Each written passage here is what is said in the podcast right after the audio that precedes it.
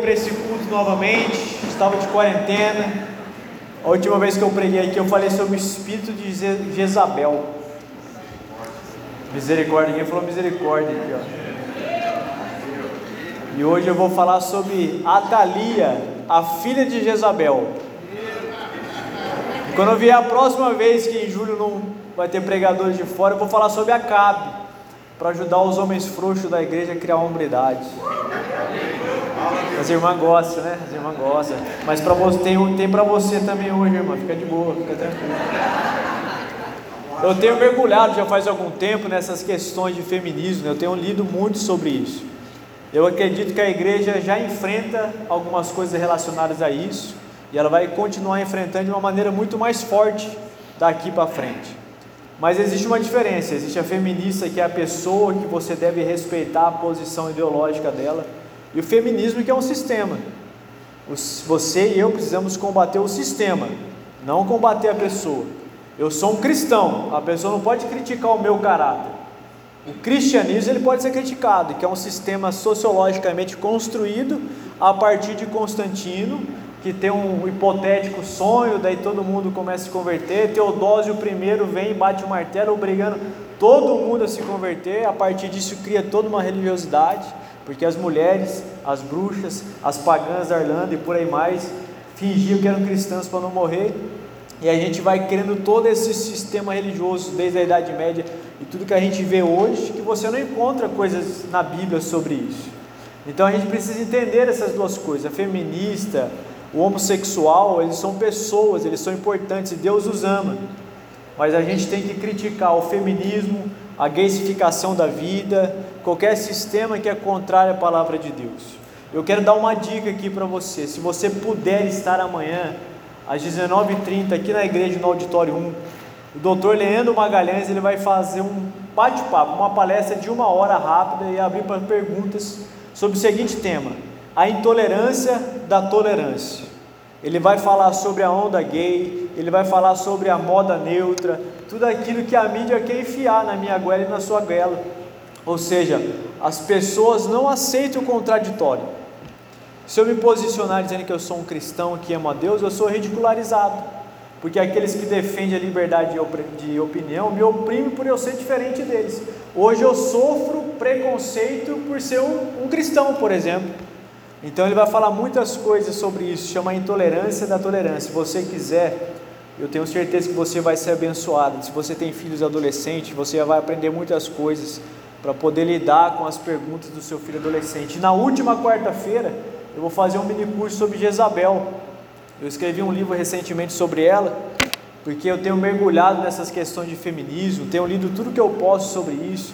Daí uma coisa leva a outra, né? Estava lendo sobre feminismo, daí comecei a pesquisar sobre Jezabel e escrevi um livro. Daí comecei a pesquisar mais, já abri um outro leque. Daí agora estou pirado na Lilith. Estou lendo tudo sobre a Lilith, né, mano? Então agora já estou na Lilith. Daqui a pouco eu vou encontrar outra vertente e vou começar a ler. Mas olha que interessante. Jezabel, ela precisa de um homem para alcançar o poder. Lilith, que é um arquétipo, né? A Jezabel também é um arquétipo, ao usar a linguagem do Jung. Lilith, ela destrói homens. Jezabel usa o homem para alcançar alguma coisa. Lilith destrói homens, porque ela odeia homens, por causa de toda a lenda que ela foi construída e toda a mitologia. A gente sabe que tudo isso é demônio, mas eles também podem ser vistos como alguns arquétipos que estão presentes na nossa vida. Então, por exemplo, fazendo uma relação básica dessas duas coisas, eu posso pensar que Jezabel, ela foi uma principal expoente da primeira onda do feminismo. Porque a primeira onda do feminismo precisava dos homens para dar direito às mulheres de votar e algumas conquistas específicas delas. A segunda onda é a destruição dos homens. Então Lilith está atuando na segunda onda. Então é interessante quando você começa a ler sobre essas coisas e algumas relações que você e eu podemos fazer sobre isso. E a Thalia, a filha de Jezabel, ela vai acabar herdando algumas coisas. Por isso eu quero que você abra a palavra de Deus no segundo livro dos Reis, capítulo 8, versículo 18. Nós leremos a partir do versículo 18, não, versículo 16. Segundo livro de Reis, capítulo 8, versículo 16. Aqui a gente vai começar a entender um pouquinho do que eu quero dizer para vocês nessa noite, especificamente pensando na filha de Jezabel, que é uma mulher ignorada na história bíblica. Ninguém escreve ou fala sobre ela. Segundo livro de Reis, capítulo 8, versículo 16, começa dizendo: No quinto ano de Jorão, filho de Acabe, rei de Israel, sendo ainda Josafá rei de Judá, Jeorão, seu filho, começou a reinar em Judá. Ele tinha 32 anos de idade quando começou a reinar, e reinou oito anos em Jerusalém. Andou nos caminhos dos reis de Israel, como a família de Acabe havia feito, pois se casou com uma filha de Acabe e fez o que o Senhor reprovava. Essa é a moça chamada Atalia que a gente vai ver durante esse tempo juntos aqui. Então eu vou citar vários versículos, você não precisa abrir para procurar, vai ser projetado ali, mas para que você possa entender algumas coisas específicas. Primeira coisa, comportamento ele é aprendido, ele não é hereditário. Jezabel não transferiu para sua filha um comportamento, ela não herdou a maldição da sua mãe, ela aprendeu um comportamento.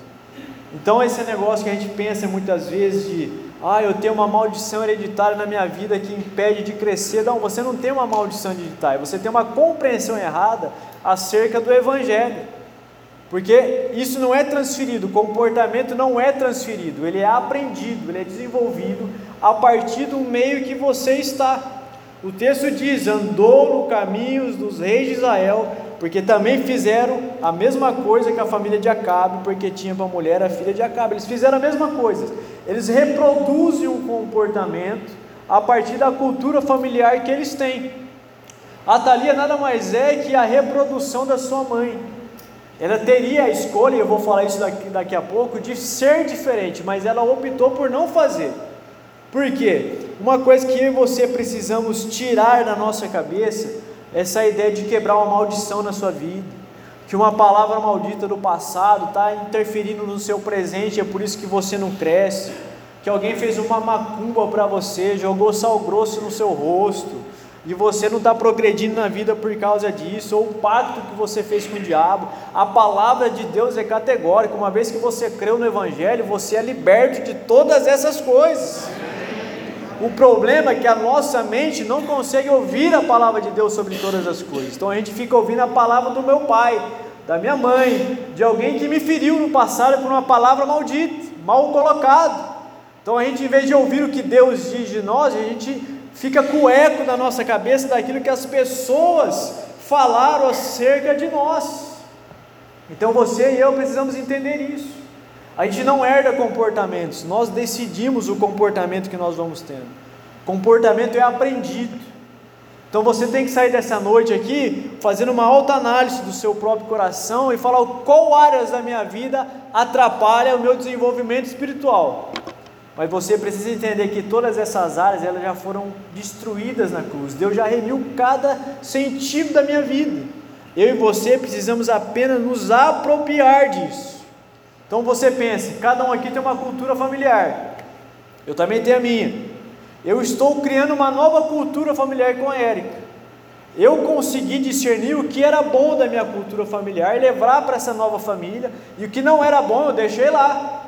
Mas eu não vou falar assim, não, estou herdando uma cultura familiar maldita e de maneira consciente eu vou fazer isso. Não, eu consigo discernir, porque a Bíblia diz o que eu devo fazer em relação a isso. Eu posso olhar para a minha família e discernir, olha, aquilo ali é bom, eu posso levar, se não é, eu preciso deixar aqui, porque não preciso quebrar mais uma maldição na minha vida, eu não preciso ter um pecado hereditário que me domina, porque o Evangelho resgata toda a minha história, ele traz um novo poder espiritual para a minha vida. A cultura que eu e você vivemos pode moldar o meu comportamento, mas é uma decisão minha ser moldado por esse comportamento. A Thalia se permitiu ser parecida com a sua mãe, ela quis isso, de maneira deliberada, ela decidiu se tornar uma rainha em outro reino para manter o poder político dentro da família. A gente vai ver daqui a pouco que tinha 70 descendentes de Jezabel ali, porque ela já estava premeditando tomar conta de todo o reino de Israel. Já, nesse tempo, era Israel no norte, Judá no sul, dez no, no lado e Judá no outro.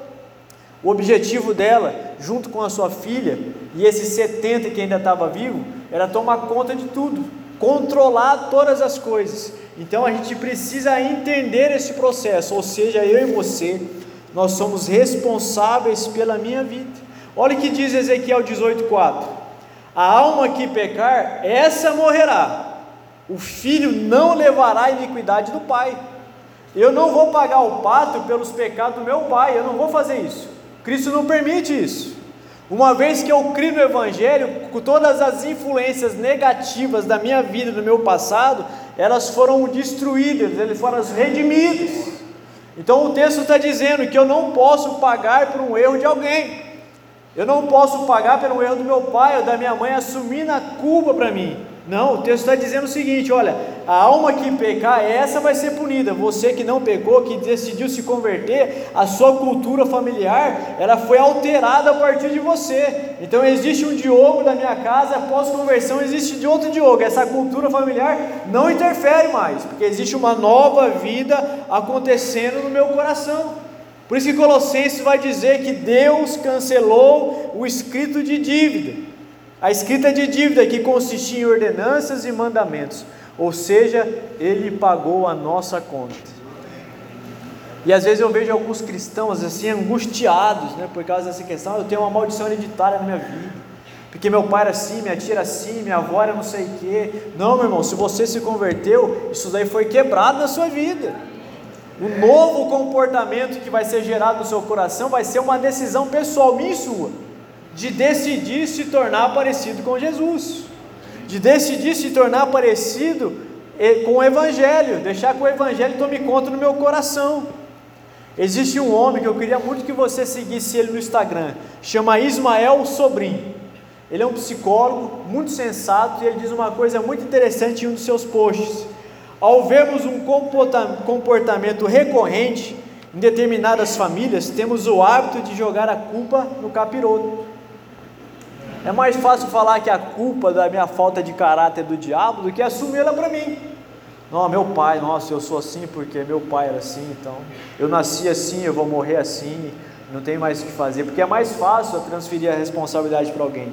Mudanças e assumir responsabilidade pelos atos nos machucam muito, porque dói, a gente não quer mexer nas feridas do nosso coração, do nosso passado, da nossa infância, porque ao mexer vai despertar lembranças, às vezes a gente não quer isso. Então a gente fica protelando ser tratado por Deus em áreas a qual Ele já conquistou. E a gente só precisa entregar, porque Ele está de braços abertos para isso. São trabalhos longos, custosos e chatos.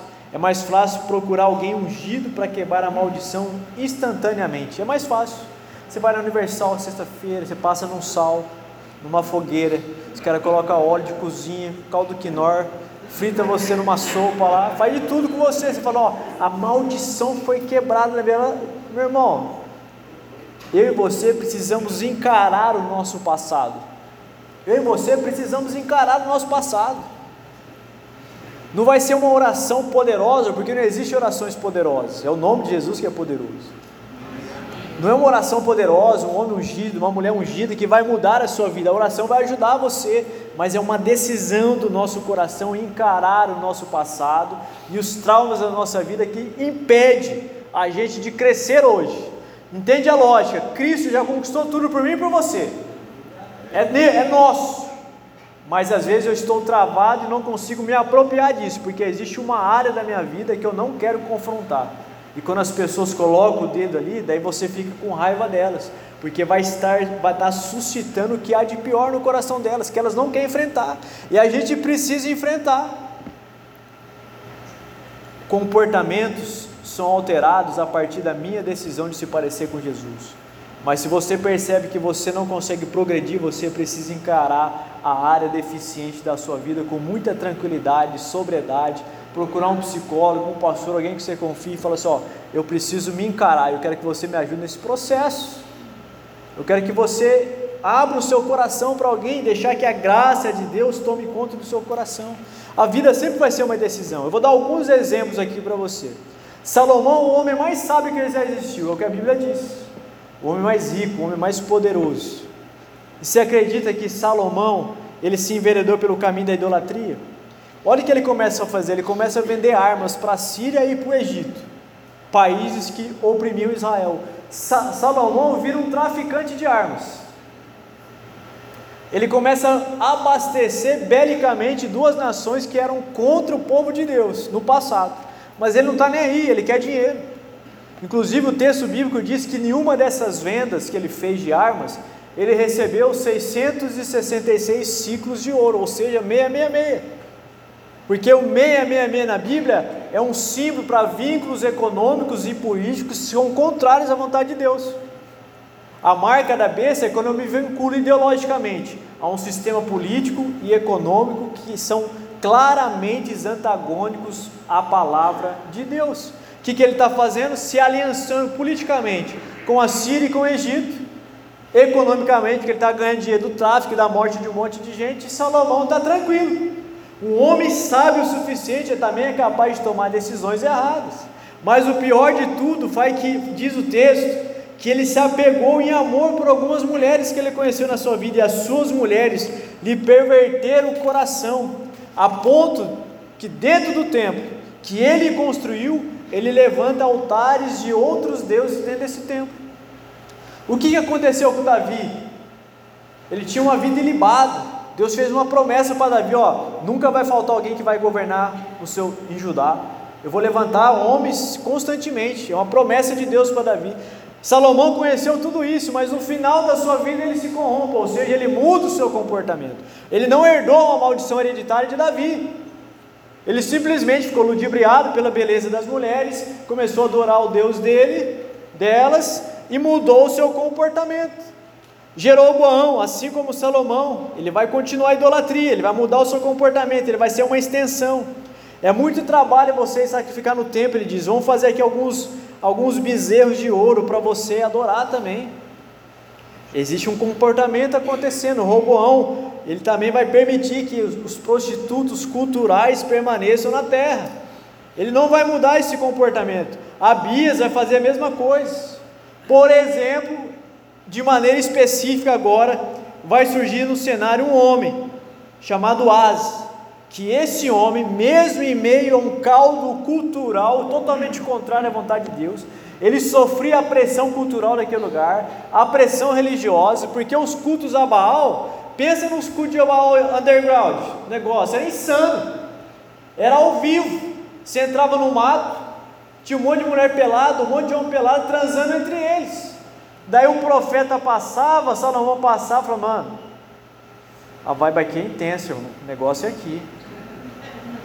Aqui é a rede que eu quero participar. Tem LSD aí, mano.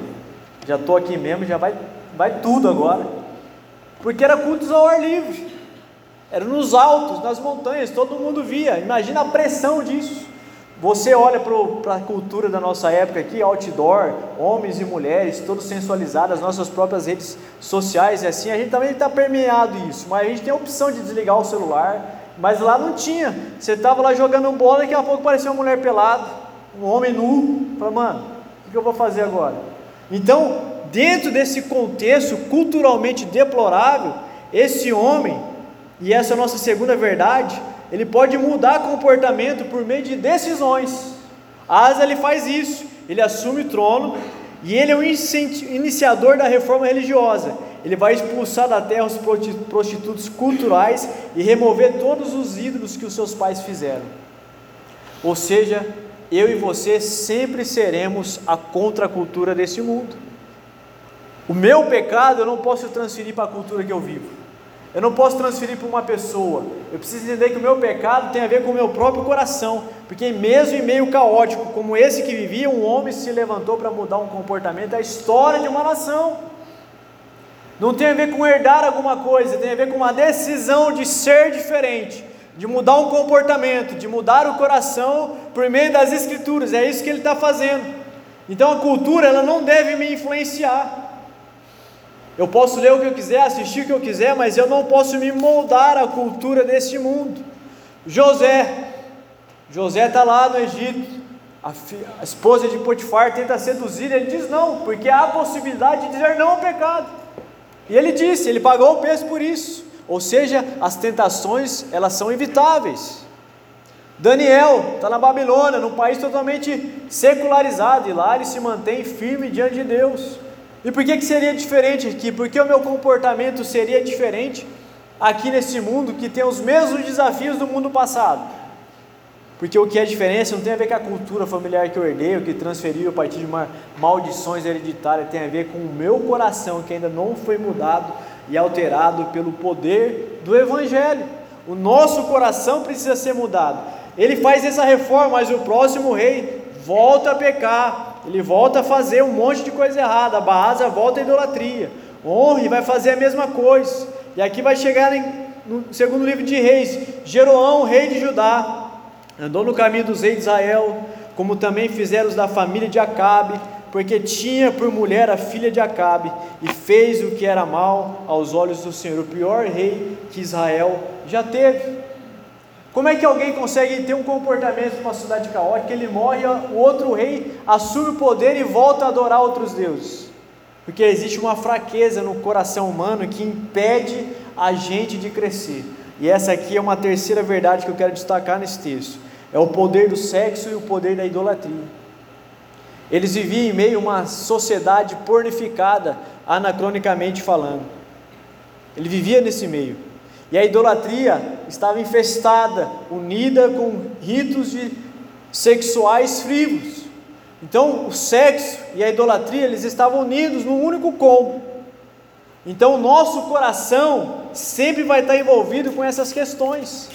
A sexualidade, o poder, a idolatria que nós criamos no nosso coração. Por quê? Porque nós vivemos sobre isso. Os três grandes ídolos do coração: o dinheiro, o sexo e o poder. Qualquer ser humano vai cair nesses três ídolos. Ou o poder vai te dominar porque você acha que se tornou alguma coisa grande, ou o dinheiro vai te corromper, ou o sexo vai tomar conta do seu coração. O fato é que dentro de uma cultura perniciosa, como essa cultura é, Deus sempre tem um remanescente fiel.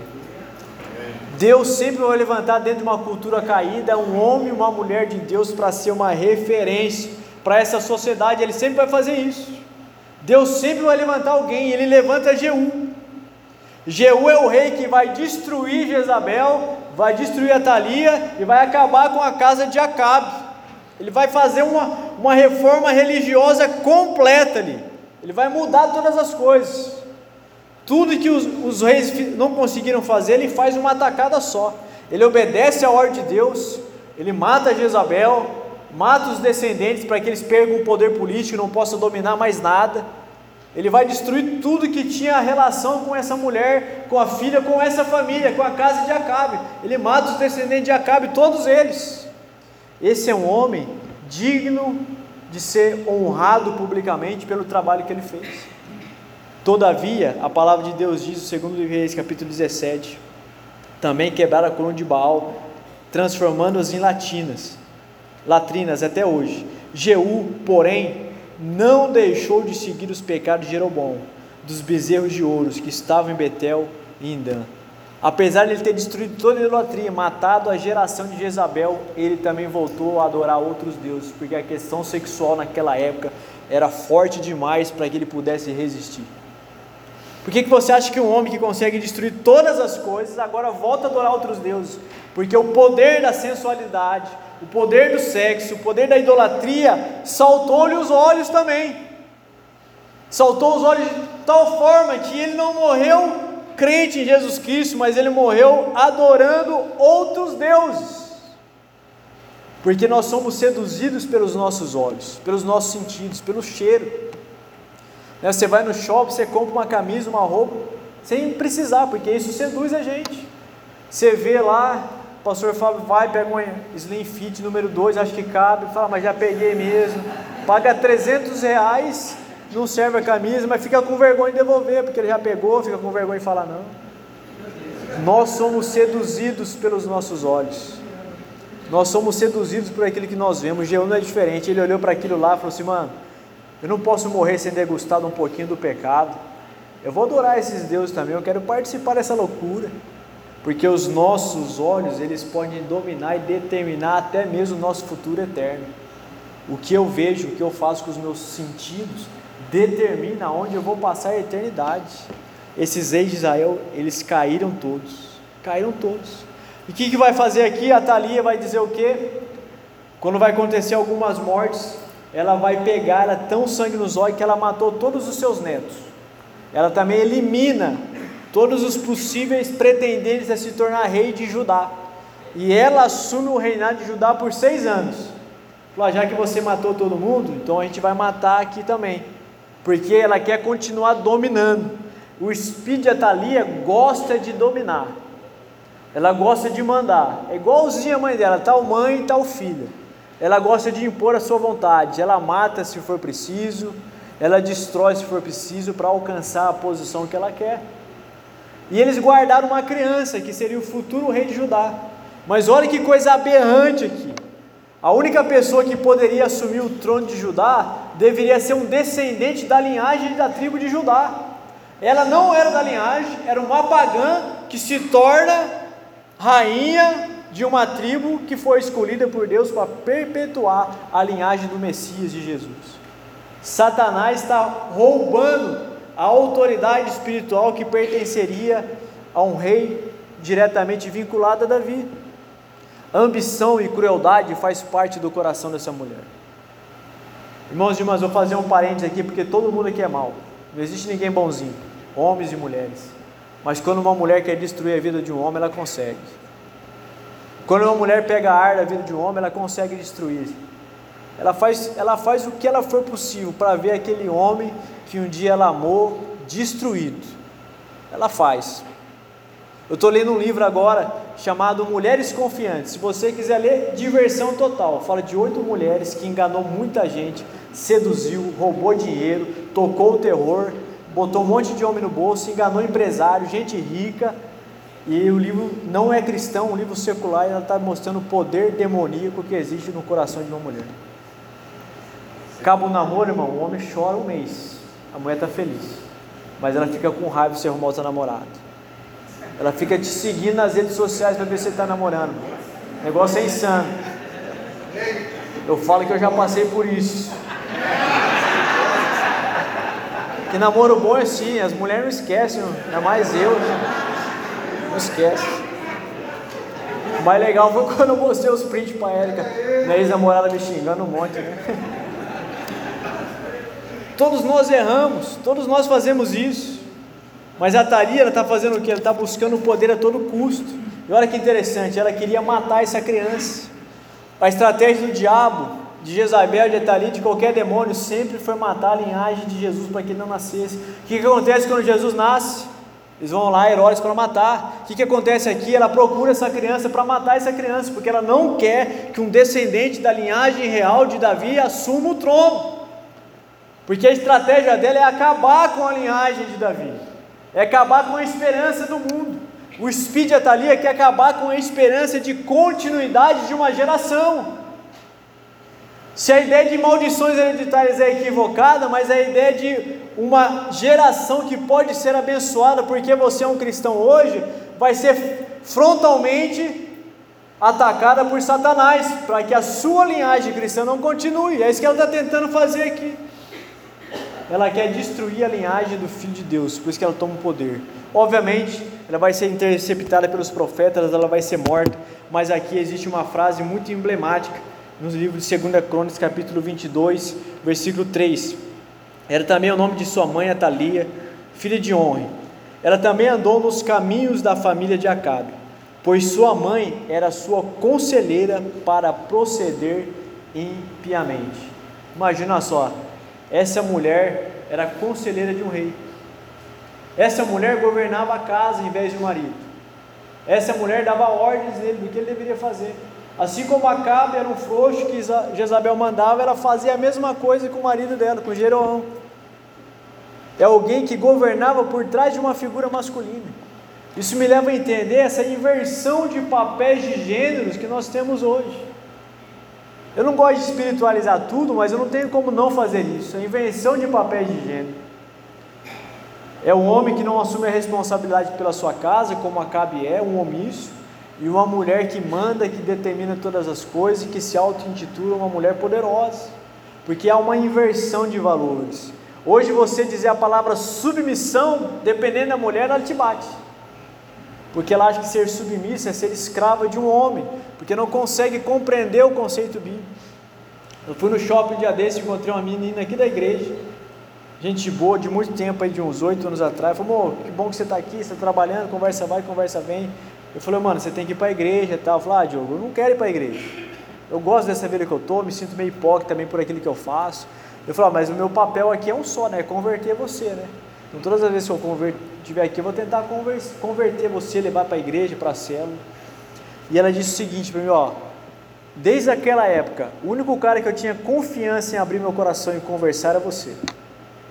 Eu falei, por quê? Falou, porque você nunca me julgou por aquilo que eu era. Você sempre me tratou pela pessoa que eu era, não por aquilo que eu poderia um dia me tornar. E meu pai, você sabe, né? Minha vida com meu pai é uma desgraça, então eu não tenho referência masculina nenhuma e eu tenho consciência disso, né? Se você entrar no Instagram dela, não vou falar o nome dela, é, é insano o negócio, é tipo, tipo Baal, assim, o negócio é insano. Eu falei assim: olha, eu gosto de você, sabe por quê? Porque você aceita o contraditório. Eu e você pensamos totalmente oposto um do outro. Você defende ideologias e pautas que eu nunca vou defender na minha vida. Eu defendo coisas completamente contrárias. E ela falou assim: Eu também gosto de você por isso. Porque eu também espero que as pessoas entendam quem eu sou. O contraditório precisa ser aceito. Um dia ela foi ideia que eu terminou a conversa, falou assim: Ó, qualquer dia eu vou aparecer na central. quando eu for, eu vou te mandar uma mensagem. Sabe por quê? Porque ela, lá no fundo do coração, ela sabe que está errado mas ela foi tomada pelas ideologias desse mundo, por esses princípios que a gente falou aqui, ela não consegue mais se libertar desse viés que guarda o coração e a mente dela. E aqui existe uma coisa muito importante para mim e para você. Quem que nós estamos dando ouvidos? Esse homem ouviu uma mulher maligna. Esse homem tinha, era aconselhado por uma mulher que não conhecia Deus. Às vezes os nossos mentores é nossas redes sociais. Dependendo do Instagram vai ser bom, mas dependendo não vai ser. Às vezes nós colocamos a nossa mão numa rede social. Às vezes é uma amiga não cristã que fala para você o seguinte: ó, oh, seu casamento está ruim, pode largar. Seu marido é opressor, é um machista.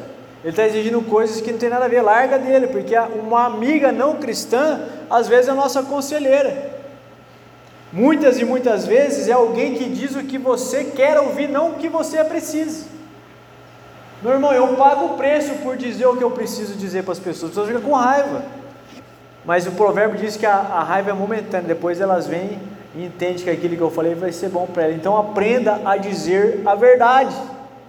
Quando você for aconselhar alguém, você precisa dizer a verdade para a pessoa, você precisa criar uma margem para tentar, não, meu irmão, o que você está vivendo é pecado.